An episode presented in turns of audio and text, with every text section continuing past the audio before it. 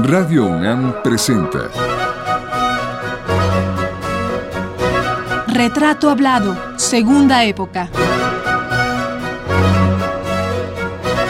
Una serie a cargo de Elvira García.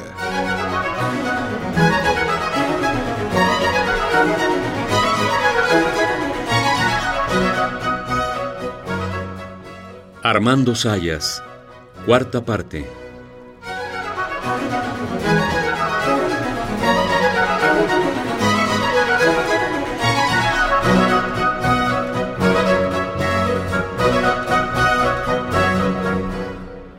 Tal amigos? Esta es la última parte del retrato hablado que hemos venido dibujando para ustedes con algunos de los instantes de la vida y la obra del maestro Armando Sayas, compositor, director de orquesta y promotor de la educación musical.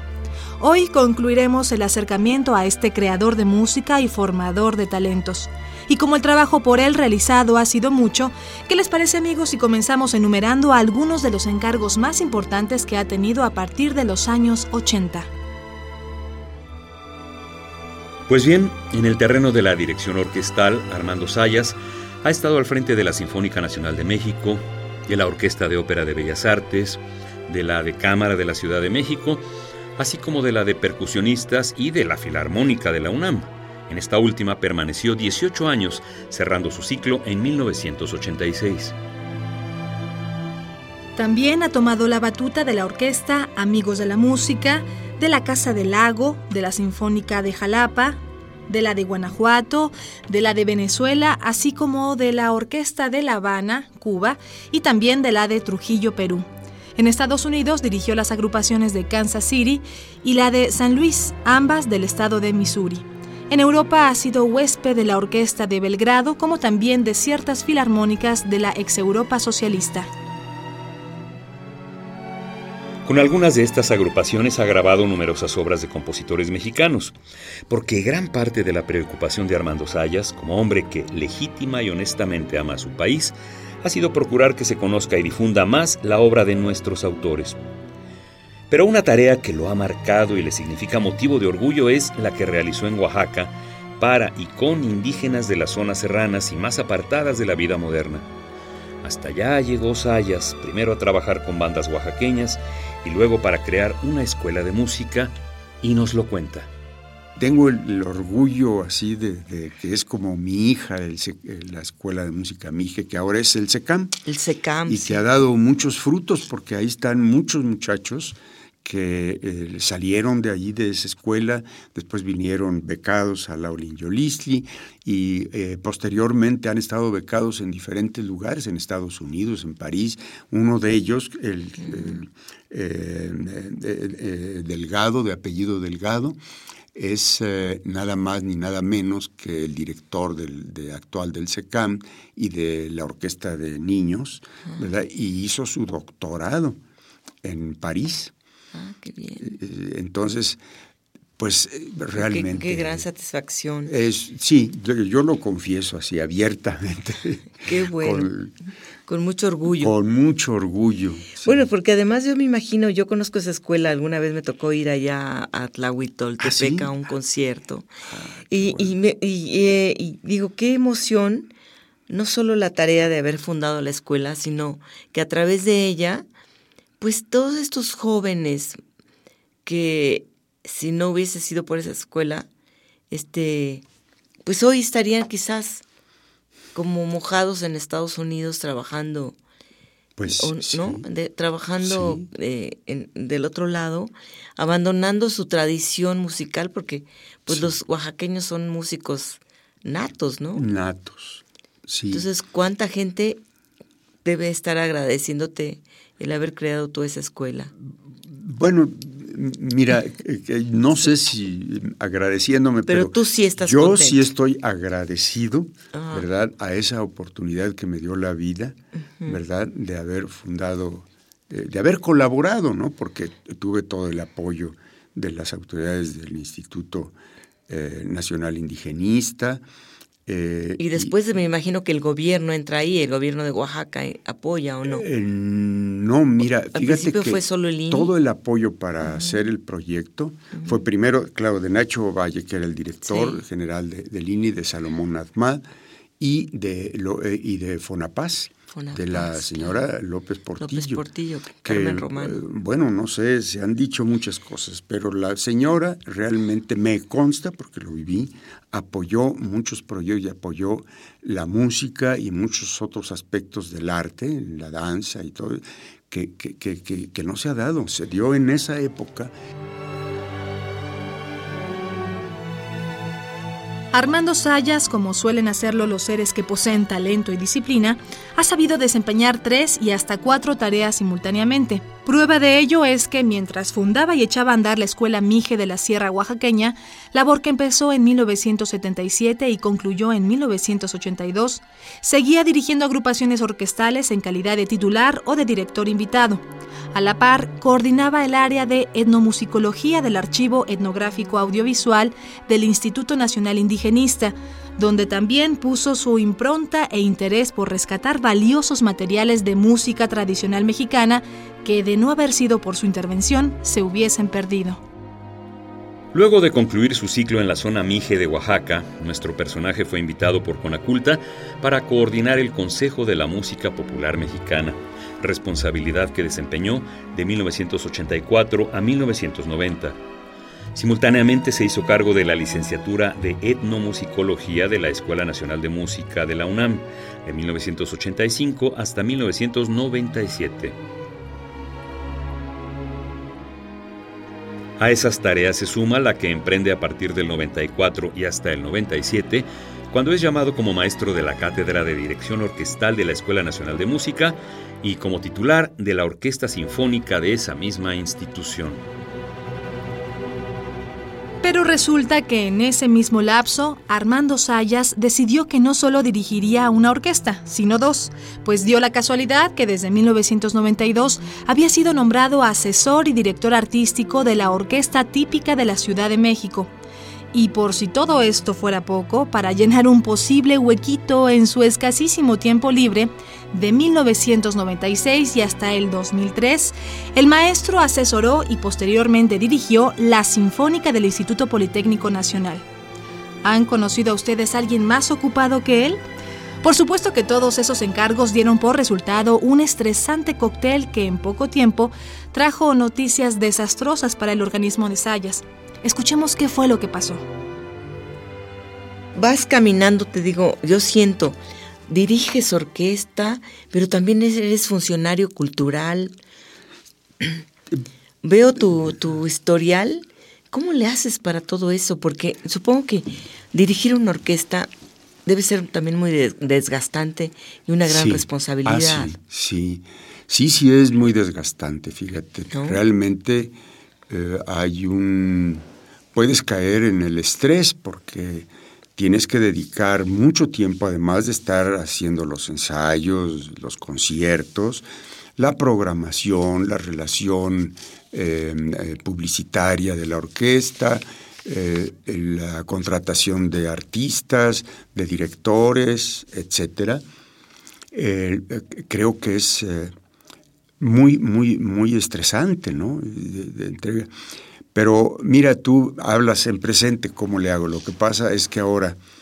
Eh, ¿Cómo le hacías? Sí, ¿cómo le hacía? Porque mira, ahora tengo que, decirlo por qué dejé la orquesta del Politécnico, la cual realmente traté de dar lo mejor de mí. Es que, eh, dado esto y que durante un tiempo tuve la orquesta típica de la Ciudad de México y la orquesta del, del Politécnico, dos, entonces eh, tenía yo eh, un trabajo muy intenso. Pues la vida nos da muchos sustos y yo tuve un infarto. Ah. Y a raíz del infarto, pues detectaron algunas otras cosas. Total, me la pasé saliendo y entrando a los hospitales como seis meses. Entonces tuve que dejar la del Politécnico. Y, y todas las otras actividades. Pero si ustedes están suponiendo que el maestro Sayas, una vez recuperado, se iba a quedar quietecito y sin nuevos proyectos, pues están muy equivocados. Un año después de ese infarto que le cambió la vida a nuestro invitado, ya le andaba por tener trabajo nuevamente. Nada más escuchen lo que nos cuenta. Yo no puedo estar, eso sí, sin trabajar. Y entonces platicando con algunos amigos, entre ellos el maestro Gabriel Saldívar, que es, eh, fue conocidísimo. Sí, claro, director de coros. Sí, sí, sí. Y eh, eh, con la maestra Lupita, su esposa, que se han dedicado a, la fundación de coros y a giras y todo eso. Entonces, platicando con Gabriel, yo le dije, ¿no? Pues que estaba yo el, vacante, ¿no? Entonces me dijo, oye, ¿y por qué si tú estás en, esta situación, por qué no te haces cargo de una orquesta juvenil en la Magdalena Contreras, donde tú vives, y que ha tenido algunos problemas? ¿Y por qué no te dedicas a eso y la reorganizas y todo eso? Entonces me eh, habló con el coordinador de orquestas y coros juveniles, el maestro Ariel Hinojosa, y él habló con el consejo y eh, me llamaron, me dijeron, no, pero desde luego que sí, qué bueno que, venga que vengas a formar parte de, nosotros. Y, em, y a mí me da mucho gusto, porque, mira, es una eh, es un programa de lo más noble, de lo más bello que hay, ¿verdad? Aquí en nuestro país. Eh, Formar eh, jóvenes, ¿no? Jóvenes, tanto en coros como en orquestas. En la ciudad existen 10 orquestas juveniles. Nos llevamos muy bien todos los, los directores del consejo, también con la coordinación, con el maestro Ariel Hinojosa, y llevo muy buenas relaciones también con la delegación de la Magdalena Contreras, que por cierto, pues les agradezco mucho que hace un mes o algo así me eh, hicieron favor de, hacerme un homenaje y eh, muy bonito, muy em, Y eh, pues ya con eso me siento más que, más que retribuido, ¿no? Muchos encargos han rodeado la vida de Armando Sayas. Uno de ellos, que no realizó más que una vez, fue el de musicalizar algunas películas experimentales de Oscar Menéndez. Cintas como Todos Somos Hermanos y México 68 cuentan con la dirección y selección musical del maestro Sayas. Eso ocurrió en la década del 70. En este que es el último programa dedicado al director de orquesta, no queremos dejar de mencionar el pasaje que a él le toca vivir en 1968, cuando la ciudad universitaria es ocupada por el ejército mexicano y Radio UNAM convertida en cuartel general de las tropas. Armando Sayas trabajaba en la emisora y a él le tocó recibir a los soldados. Es un momento de la historia de la UNAM y del país que no debemos olvidar. Aquí está para que ustedes lo conozcan o recuerden justo en este momento me gustaría que habláramos de Radio UNAM, cuando tú eres, tú, fuiste director, a ti te toca el 68, el movimiento estudiantil del 68, y te toca la ocupación del ejército por, por eh, de, las, instalaciones, de, Radio UNAM. Tú, tú, incluso recibes a los, a los militares, ¿no? A los militares. Cuéntanos de eso. Mira, eh, bueno, eh, nada más por aclaración, no era yo entonces el director de, de Radio UNAM. Era yo jefe de la discoteca. Jefe de la discoteca. De la discoteca. El, director eh, en esa época no... no, no era Joaquín Gutiérrez Heras. Era Joaquín Gutiérrez Sí, cierto, tienes razón. Sí, era Joaquín. Y em, pues yo era jefe de la discoteca, hacía yo eh, la programación de radio ¿verdad? Es decir, distribuía yo todas las, seleccionaba las obras, etcétera, los horarios, eh, colaboraba yo con, la gente de producción en algunos programas, etcétera, etcétera. Y eh, cuando esto sucede, estábamos eh, trabajando allí en la discoteca el Carlos Bustillo, un músico de entonces de la Sinfónica Nacional, fagotista, un queridísimo amigo que nos conocimos en la Escuela Nacional de Música en los años fines de los 40, imagínate nada más.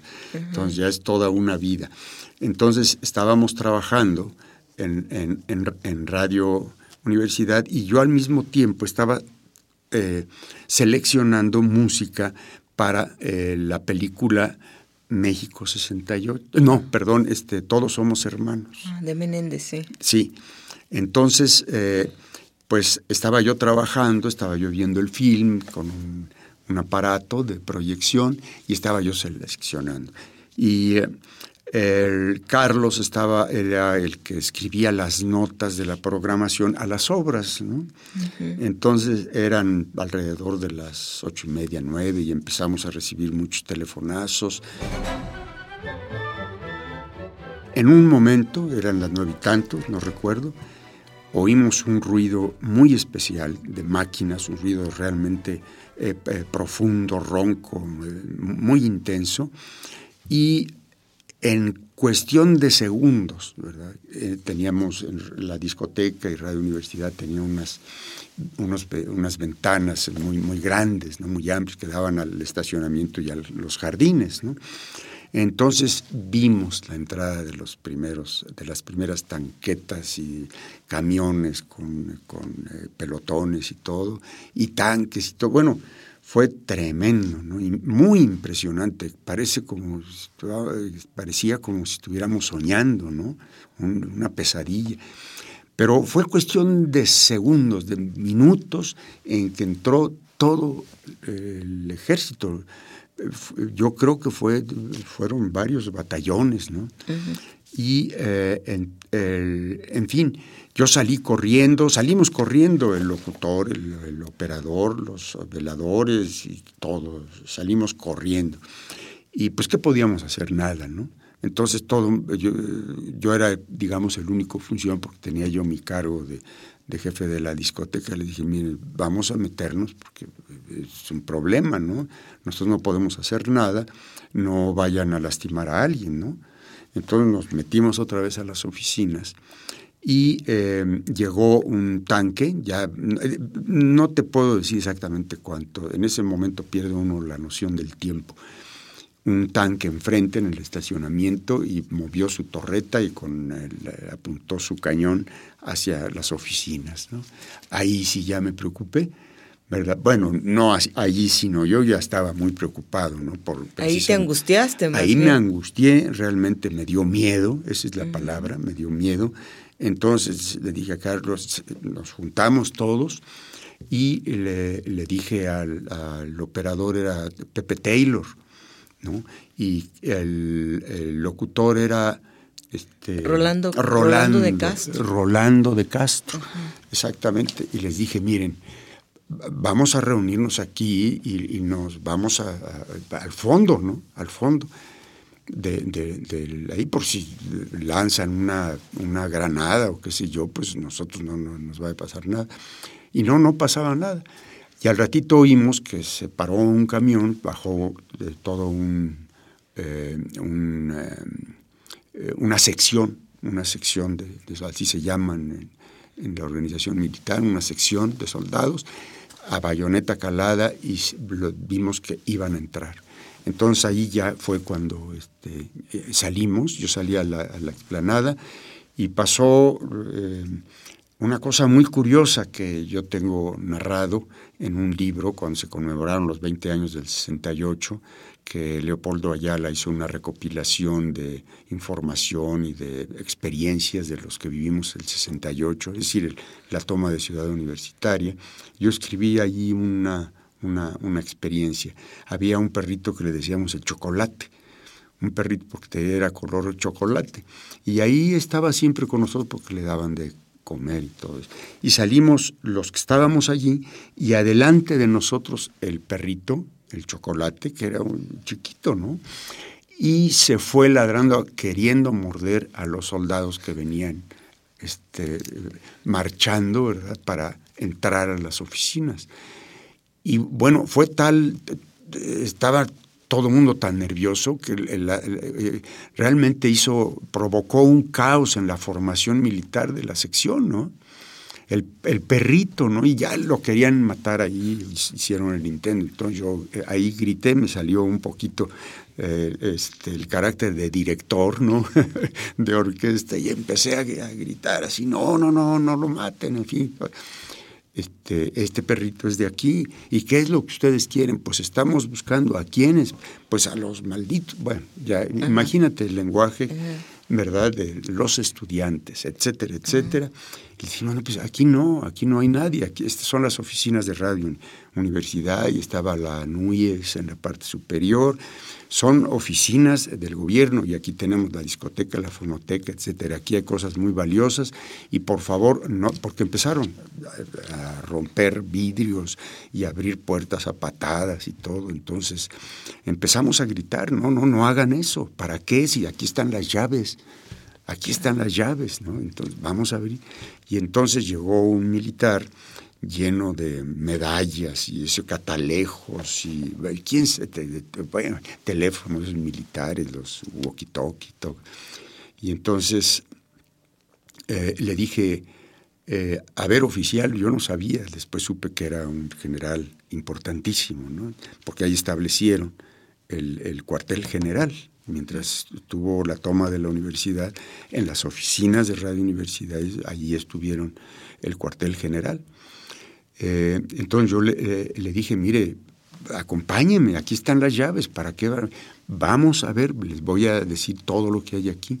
Entramos a la discoteca, mire, todos son los discos que utiliza Radio Universidad, no hay aquí los Estaba vacío, nada más estábamos nosotros eh, cuatro más el, el, perrito. y el, pobre velador, ¿no? Que andaba detrás de nosotros ahí con su zarape y todo y eh, eh, entramos y fui abriendo las puertas, este es el estudio de grabación número tanto, este etcétera, etcétera, aquí es el departamento de producción, aquí está la fonoteca y total, fui presentando todo, ¿no? Llegamos hasta eh, donde se transmitía, la cabina de transmisión y todo, y, nos dijo, bueno, está bien, dije, bueno, qué bueno que ya no, no vayan a acabar con la fonoteca y la discoteca, ¿no? Entonces ya salimos, ya cuando estábamos en el pasillo nos decían, arriba las manos. ¿Verdad que es trágico cómico? Arriba las manos. Y entonces eh, eh, nos apuntaron así, y ya todos contra la pared, en fin, y así estuvimos. Y llegó también otro oficial, no sé qué rango, y nos dijo, bueno, con las manos arriba, vámonos a la explanada. Eh, y ahí salimos ya.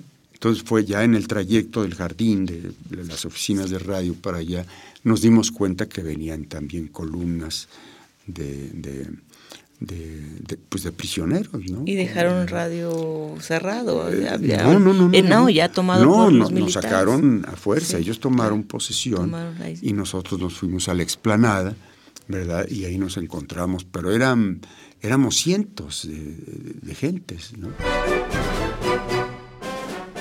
La intervención oportuna del maestro Sayas, que con temple y seguridad tranquilizó a los militares, fue determinante para que el acervo musical y fonográfico de Radio UNAM no fuese destruido por los soldados. Nuestro personaje no estuvo preso en la cárcel de Lecumberri en esa ocasión, pero mantuvo siempre una actitud solidaria con los estudiantes e intelectuales que estuvieron en el Palacio Negro por aquel tiempo porque uno de los rasgos importantes de la conducta de nuestro personaje es su calidad humana y su preocupación social. Por eso mismo, ha participado en movimientos políticos del país en distintas épocas. Entre ser funcionario, dirigir una orquesta eh, eh, y ser compositor, ¿qué es lo que más te ha gustado? ¿Qué es lo que más te llama la atención? Eh, bueno, mira, aparte de mi afición por, por, la ciencia, ¿no? Desde luego, eh, y lo repito, a, nivel de afición nada más, ¿no? Pues desde luego la música, el estar haciendo música eh, con una orquesta, el, estudiarla, sentarme al piano, leer las partituras, leer libros sobre música, sobre la vida de los grandes maestros, etcétera. Y desde luego, pues eh, cuando he tenido la oportunidad al tener un cargo eh, oficial y todo eso, pues tratar de hacerlo lo mejor que se pueda, colaborar con ideas eh, y desempeñar pues el papel de promotor de la, de la, cultura. Pero otra de mis pasiones, lo, lo digo abiertamente, ha sido eh, la actividad política no de partido, ¿no? sino simplemente como eh, eh, con una inquietud de estar bien informado de todo lo que acontece, de haber participado ¿no? en, en movimientos importantes desde 1952. Pero el activismo social y político nunca ha alejado a Sayas de la música. Es esta el eje fundamental de su vida, y se nota cada vez que dirige un concierto. La pasión con la cual desempeña esa tarea es tal que la contagia al público. Precisamente en uno de sus conciertos al frente de la Orquesta Sinfónica del Politécnico, apareció un joven que, emocionado, fue a agradecerle el brillo que le imprimía a la orquesta. Ese joven politécnico, cuyo nombre no conocemos, escribió lo siguiente. Fue tal el entusiasmo que me dejó la música esa noche que volví a asistir el domingo de esa semana, fecha en que repetían el programa interpretado los jueves. ¿Y qué hice? En cuanto terminó la obra y vi la oportunidad, me acerqué al escenario, subí por una de las pequeñas escaleras que están a ambos lados del mismo y en el momento que el maestro Saya se acercaba a la salida, justo al terminar los aplausos, me acerqué para pedirle un autógrafo en mi programa de mano. El maestro muy amablemente me condujo al camerino y firmó el programa de mano. Después pude decirle unas palabras de felicitación, pero noté que a pesar de su amabilidad, el maestro estaba bastante sorprendido e incómodo. Muy seguramente porque jamás había ocurrido en uno de los conciertos de esa orquesta que una persona del público se atreviera a tanto. Salí del lugar con la amiga que me acompañaba. Estaba convencido no solo de haber escuchado una interpretación genial, sino de haber tenido el privilegio de conocer a uno de los más grandes directores de orquesta de nuestro país.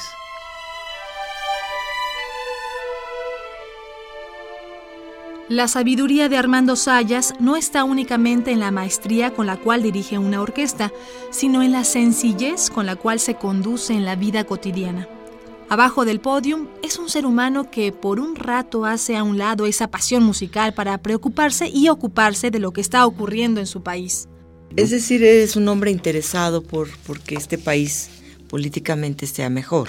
Sí. preocupado por por sus problemas. Sí, sí, muy preocupado y sobre todo de no lo que eres un músico aislado, ¿no? No, Es, no es un músico que se encierra a oír música no, o a estudiar la música. No, desde luego que no. Y yo lo, confieso, yo eh, especialmente siempre he estado preocupado por todas esas cosas y cuando he colaborado como asesor o si muchos de mis alumnos van y me preguntan, pues platicamos, ¿verdad? Eh, y como pues un estudioso aficionado de, de, pues de la economía, desde luego, lo digo abiertamente, conozco la obra de Marx, conozco la obra de Engels, de, muchos de los grandes autores, he leído a Ricardo, a, Smith, eh, en fin, estoy interesado ¿no? siempre en eso. Estoy preocupado por lo que estamos viviendo, porque que México está viviendo un, como se decía que fue un eslogan en las campañas de hace dos sexenios, etcétera, que el cambio y que el cambio, sí, desde luego que estamos viviendo un cambio, pero hay cambios para bien y cambios para mal. Y cambios para adelante y cambios para atrás. Y cambios para atrás. Entonces esa es mi preocupación porque en muchos aspectos yo veo cambios para atrás muy, muy preocupantes para las gentes que hemos sido idealistas, que hemos deseado un México mejor, que hemos deseado condiciones reales, no de discursos, sino condiciones reales, efectivas, de que el, pueblo viva mejor. Estamos a unos minutos de cerrar el recuento de la vida de Armando Sayas. Antes de hacerlo, queremos leer para ustedes un fragmento de la reseña publicada por José Antonio Alcaraz en la revista Proceso en los años 80. El texto dice así. Al frente de la Filarmónica apareció Armando Sayas para llevar a cabo una sesión sinfónica muy gratificante con la que refrendó su filiación netamente profesional. Además de señalar aquí los brillantes logros obtenidos por el director en esa ocasión, se hace indispensable enfatizar su admirable lealtad a la música mexicana a lo largo de su trayectoria individual. ¿Qué has deseado hacer y no has podido? Así como, un, como algo que, un anhelo, una cosa así. Bueno, eh, desde luego incursionar a una mi edad, ¿verdad? Incursionar en la composición, quizá dejar eh, alguna obra, aunque modesta, sencilla, pero dejarla. Y después escribir, escribir, pues digamos, mis memorias o algo así, porque he llevado una vida muy intensa, muy, muy variada, muy creo, para mí muy enriquecedora en mis ideales y, dejar algo escrito en, mis memorias.